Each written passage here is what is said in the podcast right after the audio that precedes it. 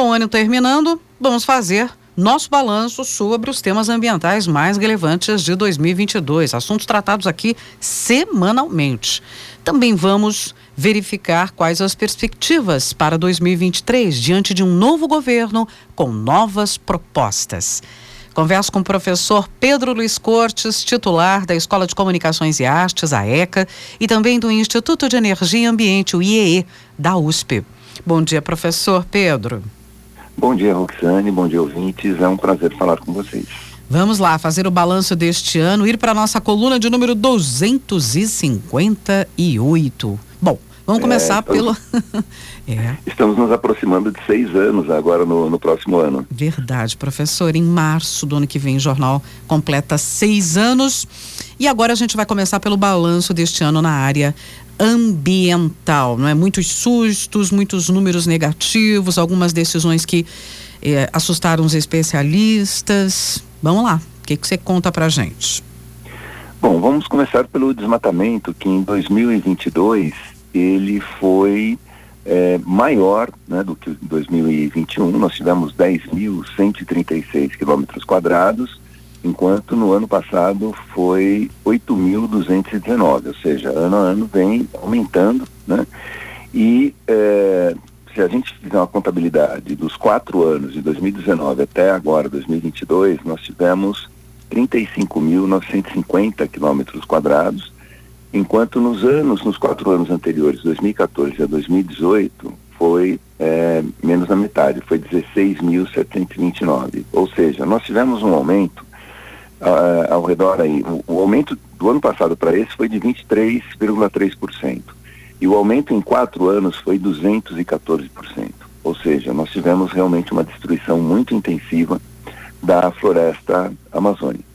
Nós tivemos também eh, desastres ambientais esse ano que mereceriam uma atenção redobrada por parte do governo federal, mas é importante lembrar que o orçamento para os desastres naturais, né, para o combate, para a mitigação dos desastres naturais, ele foi muito reduzido no orçamento que o governo federal, ah, que o governo atual apresentou ao Congresso.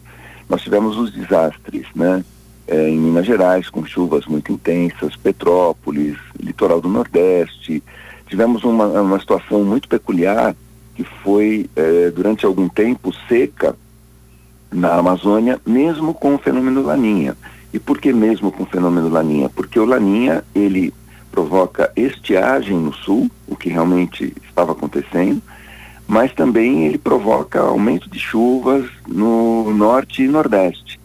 E mesmo com esse cenário, nós tivemos uma redução de chuvas em algumas áreas na Amazônia, Amazônia o que causa muita preocupação, porque há aquela ideia, né, aquela é, que é totalmente factível de que com o avanço do desmatamento, nós vamos começar a ter a redução de chuvas, não só na região central do Brasil, que já vem ocorrendo, mas dentro da própria floresta. Ou seja, a floresta ela já não consegue, né, ou não conseguiria é, regenerar a umidade atmosférica necessária para chuvas tropicais que mantêm a floresta ativa. Uhum. Então isso causa muita preocupação. Sim. Nós tivemos também né, projetos de lei e emendas constitucionais que recentemente nós comentamos, né, resumidamente, elas propõem mudanças no registro de agrotóxicos, alteração no Código Florestal, alteração na lei da Mata Atlântica, dentre outros. Esse, houve uma tentativa grande de acelerar a tramitação desses projetos eh, no Congresso e é uma situação que ainda está eh, sendo acompanhada. Mas tivemos algumas boas notícias. Nós tivemos um grande crescimento da geração elétrica fotovoltaica, né?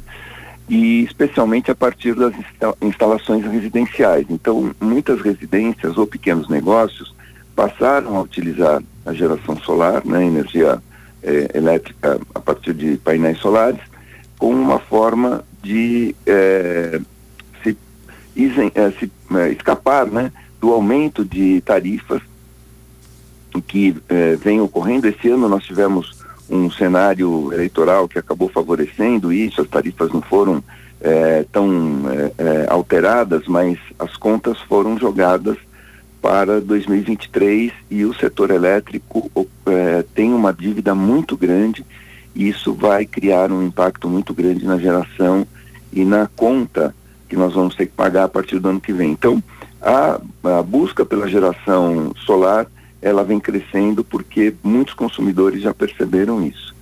E para terminar, né, 2022 nós tivemos o presidente eleito Lula levando o Brasil, né, de volta ao protagonismo ambiental internacional quando ele foi convidado uhum. pelo governo do Egito a participar da COP e ocupou uma das plenárias com um discurso, teve uma interlocução muito grande com diversos chefes de Estado e a representação oficial brasileira, porque essa, essa viagem do Lula foi, obviamente ele não está empossado ainda, foi uma viagem extraoficial, é, a representação oficial brasileira ficou completamente inoperante diante desse protagonismo que o presidente Lula ocupou na COP, ressaltando aquilo que ele já havia dito no seu discurso, né, quando a, a, o resultado da, da eleição foi divulgado, de que as mudanças climáticas seriam o, ou serão um ponto de extrema importância dentro do, uhum. do seu governo. É, justamente. Então, eu estava olhando aqui, a ONU classificou o ano de 2022 como meio ambiente em modo emergência. A preocupação Sim. é global, né? Professor 2023, novo governo, novas propostas, pelo menos uma nova perspectiva, não é? é para a área, em várias áreas, mas aqui meio ambiente, é, eu acho que se projetam boas expectativas? Gostaria de ouvir a sua opinião para o ano que vem. Então, o, o, a primeira dúvida, né, que tem aí é, aguçado muito a curiosidade de todo mundo que trabalha na área ambiental é quem ocupará hum, o Ministério, Ministério, do Meio Ambiente. É. Será a Marina Silva, a Isabela Teixeira, um terceiro nome. Outra dúvida é se será criado um superministério das mudanças climáticas ou algo equivalente. Quem, nesse caso, quem ocuparia né, esse ministério? Então, veja, é, a cobertura né, da imprensa tem se concentrado naqueles ministérios mais usuais. Então, por exemplo, da economia já foi definido, agora há uma, há uma pressão sobre quem vai ocupar o Ministério da Educação, o Ministério da Saúde está sendo objeto de negociação né, para aprovação da PEC, enfim. E, é, de uma maneira bastante inteligente, o Lula tem segurado esses nomes exatamente esperando a aprovação dessa PEC, né, da, da transição aí, que permite esses gastos excepcionais, porque ele falou aquela história, né? Se eu tenho 10 pessoas pleiteando o ministério e escolho uma, eu arrumo nove inimigos, né? Nossa. Então, pro, muito provavelmente, ele está esperando essa definição do, da PEC do, do, do teto, né? Do, do, dos gastos, para definir os nomes. Mas há uma, uma preocupação, um interesse muito grande de saber quem é que vai ocupar o, o ministério. No caso da Marina e da Isabela, as duas já, já ocuparam, né? E os respectivos estilos de trabalho já são conhecidos. Vamos ver como isso vai, vai acontecer. Mas tem, dentro dessa, dessa necessidade aí de indicar quem vai ocupar o Ministério do Meio Ambiente, está incluído aí a necessidade de reconstrução do Ministério do Meio Ambiente, que ele está muito é, desarticulado, né, assim, funcionalmente, reconstruir o IBAMA e o ICMBio, reduzir o desmatamento, e isso demanda fiscalização, que é uma outra estrutura que precisa ser recomposta, verificar como é possível é, revogar dentre as medidas, anti, uh, quais as medidas antiambientais que o governo atual tomou, né? Como é que isso poderia ser feito? Porque em alguns casos será necessário eh, talvez um novo projeto de lei específico para uma área que já tenha sido eh, bastante afetada, né? Enfim, há uma, há uma questão jurídica que precisa ser analisada em cada ato que foi tomado pelo governo atual. Uhum. Há um desafio muito grande, eu comentei a respeito da energia, é como lidar com a política energética, seja com a produção de energia, né, com a produção de, desculpa, com a política energética, seja com a produção de energia elétrica, seja com os combustíveis. Por quê? Nós temos aquela, uh, no caso ali da privatização da Eletrobras, nós tivemos um, um, problema muito grande porque foi decidida a construção de termoelétricas em locais onde não há suprimento de gás e caberia ao governo construir essa infraestrutura. Então, nós continuaríamos apostando em um combustível fóssil é, ao invés de priorizarmos fontes é, sustentáveis como energia eólica, energia solar, uhum. enfim, esse é um, é um problema. Nós temos os custos da energia elétrica que temos aí um passivo muito grande acumulado e isso vai ser jogado, né, já está decidido pelo governo atual que vai ser jogado a partir de 2023 na nossa conta. É, definir como será feita a gestão do sistema Telebrás e suas usinas hidrelétricas, porque as usinas hidrelétricas elas fornecem energia mais barata que nós temos no país. E no caso da, das privatizações, é, se esperar que o uso das hidrelétricas seja intensificado.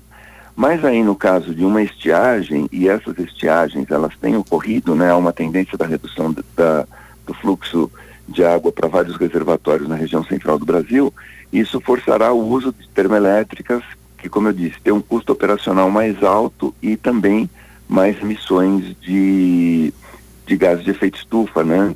E também como será a política de combustíveis uhum. em relação a é, priorizar ou não o uso de biocombustíveis, especialmente no Sim. caso do etanol, porque nós já temos toda uma estrutura de produção né, e comercialização e utilização já montada, mas isso não foi prioridade no governo atual. Então, assim, estou é, passando assim por alto em é, vários, vários e importantes desafios, certamente há outros, né, muito importantes, como invasão de terras indígenas, é, as terras indígenas são, é, são os locais com maior nível de preservação, né, na, na, Amazônia, por exemplo, garimpo ilegal, grilagem e desmatamento né, de, de terras, enfim, os desafios ambientais é. são muito grandes porque a destruição ela foi muito, uhum. é, muito devastadora.